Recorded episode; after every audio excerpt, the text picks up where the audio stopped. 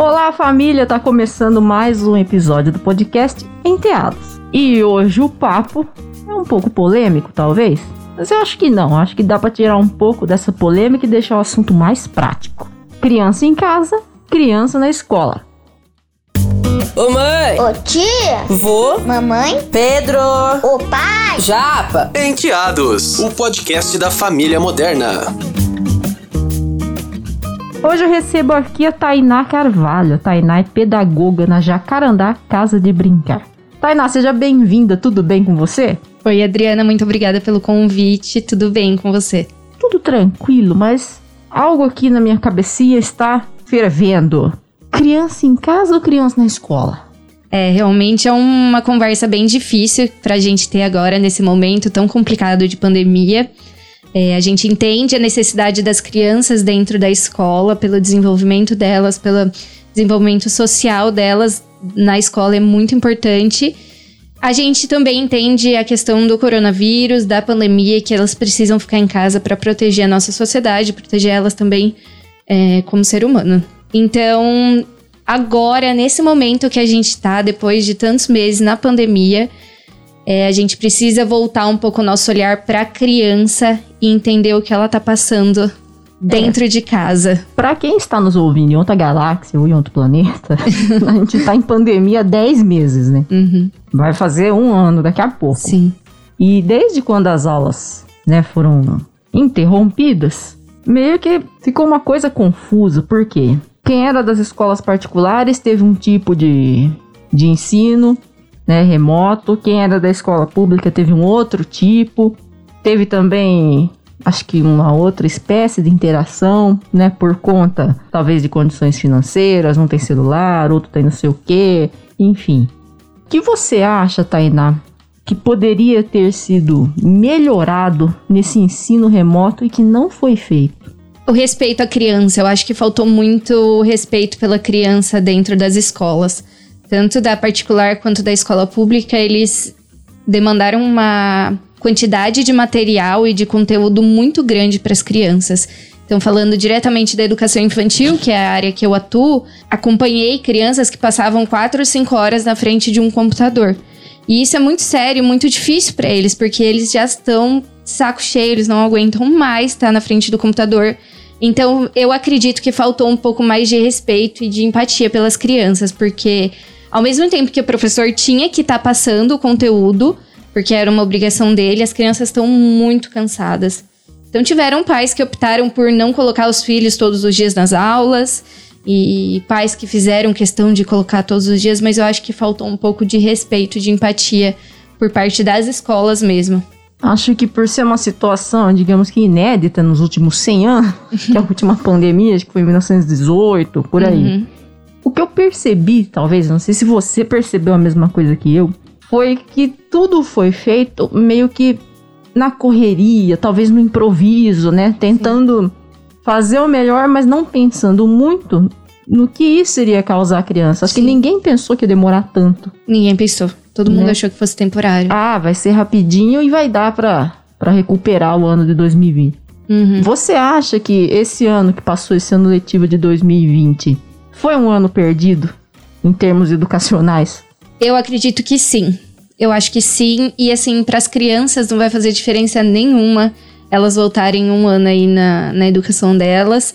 E acredito ser até mais benéfico do que contarem como um ano estudado, um ano preenchido, porque não foi um ano de fato cumprido, né? As crianças fizeram aquilo que tá, precisava fazer dentro da obrigação os pais também e os professores também, mas não acho que foi realmente efetivo. Que dica que você dá, Tainá? Por exemplo, isso acontece que muito com adolescentes também. Tá lá na aula online, tudo, mas tá boiando. Uhum. Chega no fim do ano, chegou no final de 2020 e falou: Nossa, me ferrei, não sei nada.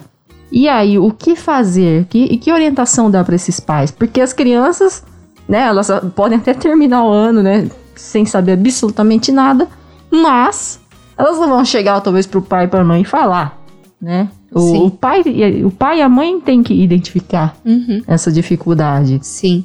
Eu acho que a primeira coisa é a gente manter a calma, respirar fundo, saber que a gente tá todo mundo no mesmo barco, tá todo Mantenham mundo. a calma. Sim, tá todo mundo no mesmo barco, tá todo mundo é, com medo, sem saber o que fazer. Então é respirar fundo, entender o que a criança tá passando, entender o momento dela e se ver realmente que não foi o ano de 2020 realmente foi um ano perdido aí, que não gerou nenhum resultado é, em termos educacionais. Talvez voltar a criança um ano, né? Então, fazer, por exemplo, o infantil 1, o infantil 2, mais uma vez, que para mim seria o melhor para todas as crianças. Ou pro- procurar uma professora particular, quem tiver condições de fazer um acompanhamento, seria interessante. E tá buscando complementar isso dentro de casa da maneira que, que puder. Mas manter a calma é sempre a melhor solução, né? As famílias que não têm tantas condições de procurar um ensino particular, etc. Que dica que você dá para os responsáveis? Eu é, aconselharia realmente voltar um ano da escola e refazer esse ano de 2020, o primeiro, o segundo ano. Eu acho que é o melhor para eles em termos de educacionais mesmo, para eles poderem se desenvolver 100% e não ficar nada faltando. Tainá, eu tô aqui com o Ari Campos, meu amigo, nosso convidado. Grande coisa. Grande coisa. Grande coisa. Pai da Sara, que tem 3 anos. Né? A Sara, filha também da Joyce. Um beijo, Joyce, que aniversariou. Não vai falar que tá parecendo o programa da Xuxa, tá, Ari? nem, fala, nem me pronunciei. Ah, mas eu, eu percebi a sua cara. Vamos lá, Ari, você tem a Sara. Três anos, ela está a todo vapor, né? Com a corda toda. Com a corda toda. E hoje de manhã, inclusive, nós conversávamos o quê? Que a Sara, e acho que isso acontece com outras crianças, não tá tendo contato com crianças da mesma idade, né? E Ari, você percebeu alguma mudança depois dessa interrupção das aulas? Alguma mudança na Sara? Não só na Sara, quanto a Joyce tem um grupo ali de mães que a gente acompanha, né, Pra entender como é que tá sendo essas crianças em casa e o comportamento das crianças tem mudado sim.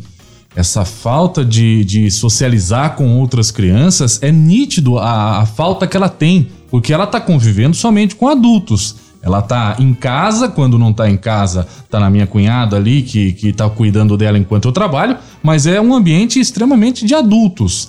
E ela sente falta de ir até um parquinho, brincar na areia com outras crianças. Então, talvez, não sei se isso vai ter um dano psicológico à frente, porque a gente pode tentar recuperar isso. Mas que ela tá sentindo muita falta, ela, ela e as outras crianças também. Porque a creche você desenvolve atividades, etc e tal. Algumas crianças têm esse incentivo em casa, outras não têm. Né, Tainá? Você acha que realmente vamos ter esses prejuízos com as crianças? Esses danos? As crianças, elas se reinventam muito o tempo todo, mas a gente vai ter sim uma dificuldade com as crianças, principalmente dentro das escolas. Eu falo isso como pedagoga. Então, é, as crianças que eu encontrei durante esse tempo de pandemia, a gente já sentiu uma introspecção muito grande da parte delas, então, de não querer conversar, de não querer estar perto das outras crianças, de não querer socializar. E isso vai acontecer mesmo. Então é a gente manter a calma realmente nesse momento e tentar fazer eles voltando ao, ao, ao- à rotina, ao mundo normal, né? Que a gente chama, para eles poderem voltar a entender o que realmente está acontecendo. A Sara, no caso, tem três anos. Ela viveu ainda um tempo antes da pandemia, que, que ela estava na escola e tudo mais. Mas pior ainda são os bebês de quarentena, que a gente chama, né? Que são os bebês que nasceram ali três ou quatro meses antes de começar a quarentena ou durante a quarentena durante a pandemia. E aí eles são bebês assim que não têm relação social nenhuma. Aí eu acho que vai ser mais complicado mais pra frente.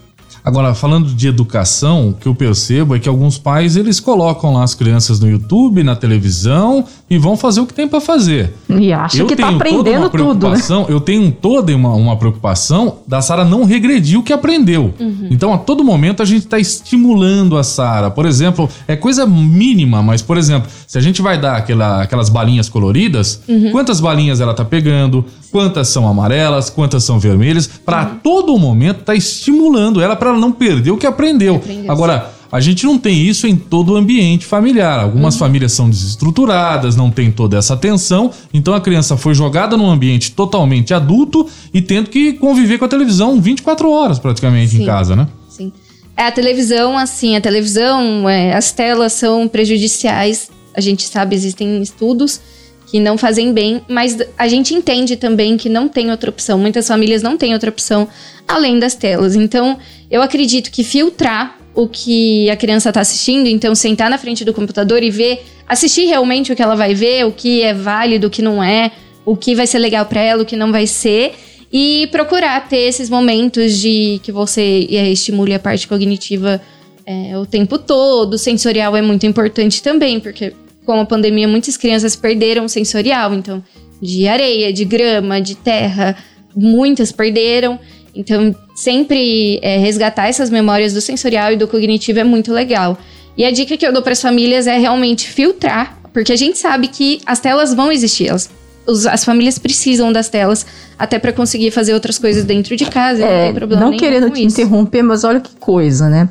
Antes da pandemia, o que mais se falava era o seguinte, que a gente tinha que afastar as crianças das telas. Sim. De repente, Mas é relativo, Né? viu, Japa? Porque de repente você tem assim, um Bob Esponja, deixa eu ver um outro desenho aí, a Peppa, que são desenhos aleatórios. A criança só vai assistindo, não tem um conteúdo específico. De repente você pega o show da Luna, que ela ensina como a, criança pensar, a raciocinar, como é que a borboleta apareceu em tal, lugar, como é que o astronauta viaja pro, pro universo. Então, a criança acaba raciocinando, pensando junto com o desenho. Então, hoje a gente tem, graças a Deus, alguns programas educativos. É, o- então, você tem que é filtrar bem- o tipo sim, de bem conteúdo que a criança está assistindo. Sim, sim, é exatamente isso. O problema das telas é que a criança consegue ficar inércia, na inércia total quando tá na frente da tela. Então, existem muitos estudos que mostram isso.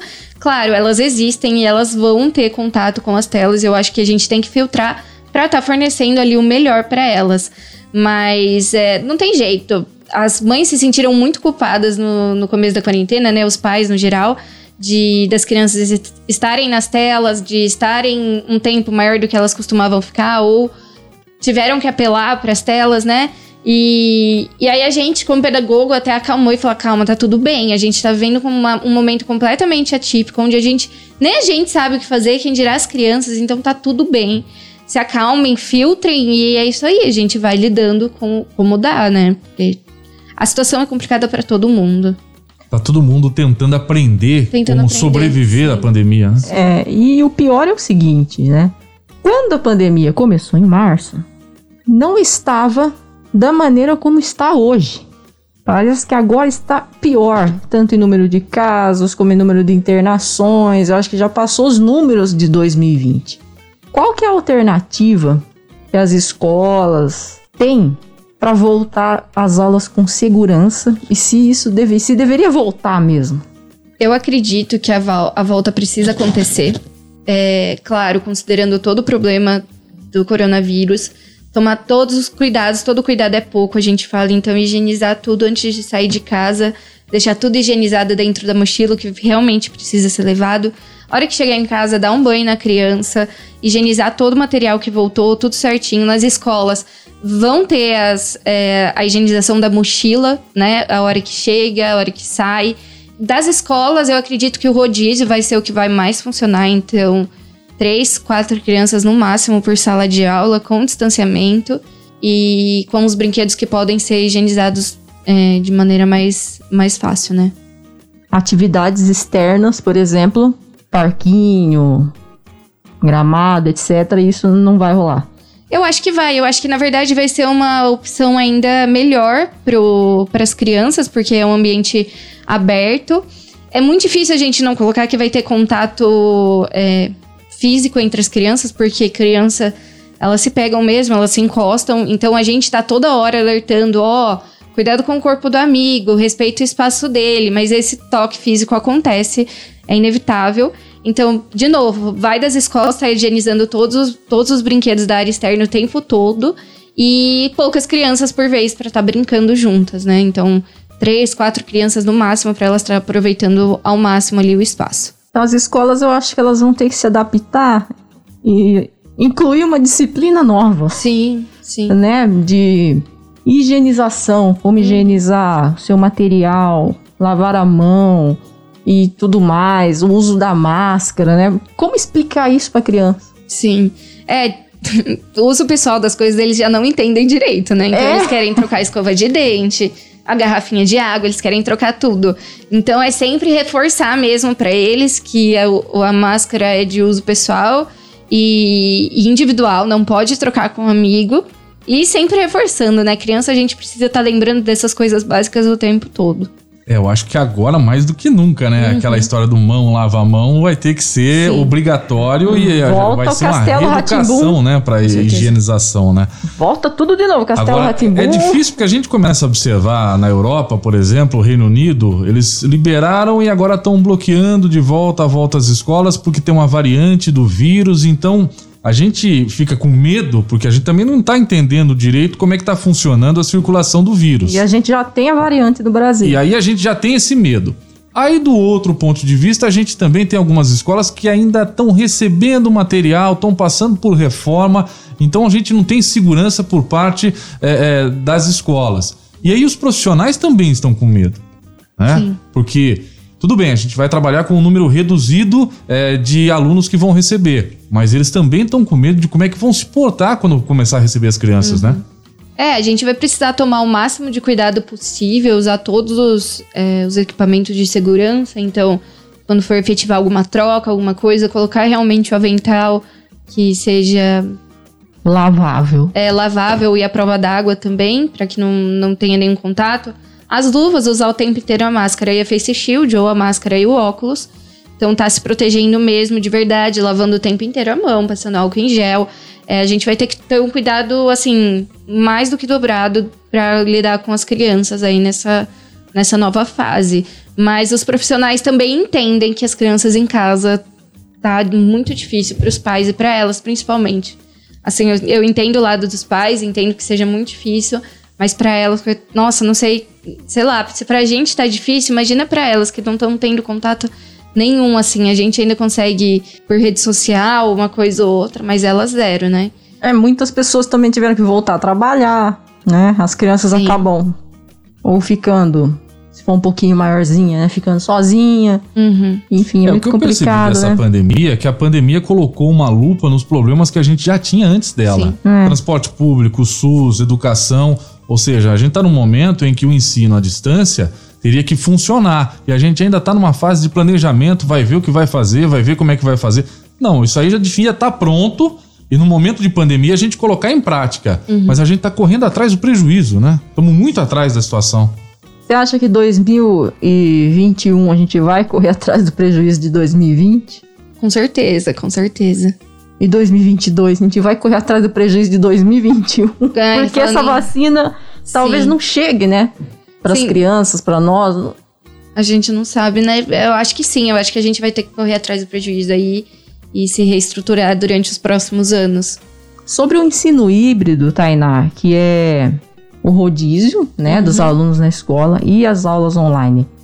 Me fala uma vantagem e uma desvantagem. A desvantagem pra mim é as aulas são as aulas online, ainda mais para as crianças, isso pra mim não cola assim, não acho que funcione pra eles, mas é o jeito que a gente encontrou aí pra lidar com a situação. Então acho que essa é a principal desvantagem.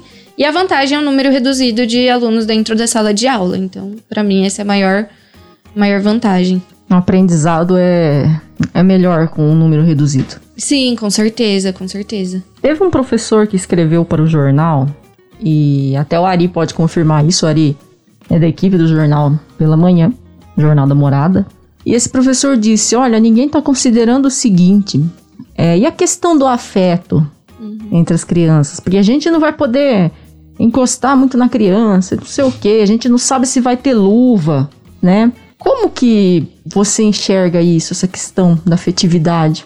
Eu acho que a gente vai ter que demonstrar mais é, de outras maneiras. Então, com os olhos, a gente fala muito sobre sorrir com os olhos e falar mais sobre os nossos sentimentos, né? Às vezes a gente guarda muito pra gente, então falar o que tá sentindo, falar, nossa, eu tô muito feliz que você tá aqui comigo, que bom que você veio, que bom que você voltou. É, hoje a gente vai fazer coisas muito legais e quando eu estiver na atividade, nossa, olha que delícia, não tá muito legal essa atividade. Então, realmente colocar em palavras aí o que, o que você vai estar sentindo e demonstrando isso pra, pra criança por meio das palavras. Vai ter que fazer a criançada falar. É. E eu acho que vai ser bom. Isso vai ser uma coisa boa, porque os adultos sofrem muito. de não conseguirem falar sobre os seus sentimentos, né? Então as crianças elas vão precisar aprender a falar para elas cons conseguirem se comunicar. Ou seja, a gente vai aprender a higienizar melhor, a gente vai aprender a falar mais. Então, é- por um lado, tem vantagem, né? Tem, tem, tem vantagem, tem vantagem. A gente acho que acredito que menos vantagens do que Sim. do que desvantagens, mas existem vantagens sim. A gente vai é, reaprender algumas coisas que a gente já precisava, precisa, a gente já tinha que ter reaprendido, né? É, tem crianças, por exemplo, que moram com a avó, né? Tem idosos em casa. Então, eu acho que vai ser muito importante, né? Elas aprenderem isso para poder proteger quem ficou em casa. Sim. Você aposta no lúdico, no ensino, para poder auxiliar a criançada nessa volta?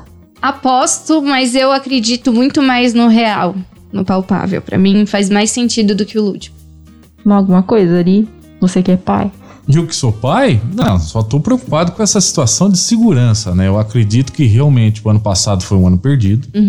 Esse ano é um ano de reestruturação pra gente ter o ano que vem a volta com tudo, de voltar à normalidade. Sim. Porque a gente vai ter que esperar ainda a definição de vacina. Talvez a gente vai chegar até setembro vacinando ainda. Uso de máscara, mais uns dois anos ainda. Ah, o cronograma da vacinação É. atrasou. Então a gente não, não pode ficar também esperando uma definição da pandemia. A gente tem que se adiantar nesse momento e a palavra é estruturar e planejar o ensino, né? O Pra que gente já deveria ter sido feito. que já deveria ter sido feito. A gente tá correndo atrás do prejuízo. Então, praticamente o ano passado foi perdido. Não acredito. Esse negócio de falar que, ah, não, mas teve aula, não, não, vai colar. Não, não tem cola, jeito. Não cola. Não, então porque eu acho que é isso, viu, Japa? É, eu vi uma amiga que o filho estava tendo uma aula online. A criança não presta atenção, Não ela não consegue focar, né? E se a mãe ou o pai não acompanha, é pior ainda. Pior ainda. Pior ainda. Então isso- vai ter que ser recuperado mesmo. Não e os pais jeito. estão totalmente sem paciência com as crianças. Nós que Isso é um nunca fator- passaram tanto É, tempo com o então, filho. mas isso é um fator também que tá me preocupando, sabe? A- a- principalmente criança pequena, 3 a 4 anos, os pais estão perdendo a cabeça, perdendo a paciência muito fácil, quando deveria ser ao contrário. Nesse momento você tem que dar Batendo. base pras crianças, né? Ah, mas não tem jeito, né? A gente sabe que é difícil e a gente até brinca que o pro- professor nunca foi tão valorizado na vida, né? Aí que então, foram o ver pedagogo, a- principalmente, Né? Foram ver o valor a da- importância, do né? Então, profissional. sim. E aumentaram muitos casos de violência doméstica Uhum. na pandemia, né? Então, muitas crianças sofreram com isso. Talvez o ambiente escolar Ai, seja aí a, a saída. Seja um Sim, é refúgio, seja uma saída, seja Sim. um local para orientação, Uhum. né? Tudo isso. É, bom, vai de cada família decidir se vai querer mandar o filho para escola, se vai querer fazer um ensino híbrido. A gente tá aqui, né, só refletindo sobre alguns pontos Uhum. que devem ser pensados pelos pais, pelos É responsáveis. difícil cravar, né? É. Volta ou não, Não, volta. não é difícil cravar. Acho que realmente vai ter que ser uma decisão individual, né? De cada família. de cada família e também tem que ter o acompanhamento, né, Para saber se realmente a criança tem condições de voltar e se vai estar em segurança. Então, não adianta a gente falar não, tem que voltar ou não, não tem que voltar. A gente tem que ir testando e acompanhando, né? É, porque muitos já estão assim, muitos pais já estão desesperados porque, ah, onde é que eu vou deixar o meu filho? Né? Voltaram a trabalhar, então não Sim. tem com quem deixar a criança. Isso também é um, é um outro ponto, né, Ari? Principalmente com as creches. Principalmente com as Principalmente. creches, é o que eu falei. Eu, eu consegui ter a facilidade da minha cunhada conseguir ficar com ela no período da tarde. Mas várias famílias não têm com quem deixar. E aí, você vai pedir para sua mulher sair do trampo, do, do trabalho para ficar em casa com a criança? Não vai. Que aí tem toda uma renda familiar, sim. tem todo um planejamento também. De repente, pessoas compraram casa, carro. Então, você não pode mudar essa estrutura por conta disso. Então, assim, tem gente que tá sofrendo e muito, viu, Japa? Porque algumas crianças estão ficando fora da casa, inclusive, na casa dos avós. E aí, como é que é a situação com os avós? A gente não sabe, porque o avô ele dá aquela liberdade para dar uma voltinha na rua ou levar num parquinho ali fora e você não tá acompanhando, né? Então, pelo menos na escola você sabe que vai estar com profissionais, né? Sempre tem fora de casa algumas concessões que às vezes o pai ou a mãe não, né, não permitiriam. Sim, gente ainda não- mais casa de vó, né? Opa, né? Não, você fala, você leva na avó e fala assim: ó, não vai sair com a criança, pelo amor de Deus. Aí você chega, tá Aí lá. você conversa com a criança, não, eu fui com o vô na padaria. né? Então é, É, difícil. comi tal coisa, É. fui ali não sei aonde e por aí vai. Enteados, o podcast da família moderna. TV Cultura. Assista a TV Cultura Paulista pelo canal digital 7.1 e 12 pelo canal da NET. Além de retransmitir a programação nacional da TV Cultura, a TV Cultura Paulista produz os seguintes programas: Painel Paulista, Universo Mais, Conexão Saúde e Esferas da Vida. Enteados, o podcast da família moderna. Tainá, queria agradecer você né, pelas dicas, pelas reflexões. Queria agradecer também o Ari, que é um pai dedicado, que está aí sobrevivendo há 10 Estamos meses com a. Sara. e quem quiser falar com você, Tainá, onde te acha? Pode entrar pelo Instagram do arroba Jacarandá, Casa de Brincar, tudo junto. Lá tem o nosso telefone, pode mandar mensagem lá no direct que a gente vai responder com o maior carinho. Ari, obrigada pela presença. Obrigado nada. Ah, Suco de laranja e coxinha na esquina. ah fim de mês, filho. Fim não de sei mês? não. Fim de mês, fim de mês. Mas é, tem que ser delivery. É, não, não saia de casa, hein? Pessoal, muito obrigada. Obrigada, Marcão, meu querido produtor. E até o próximo Enteados. Tchau. Ô mãe, Ô tia, vô, mamãe, Pedro, ô pai. Japa. Enteados, o podcast da família moderna.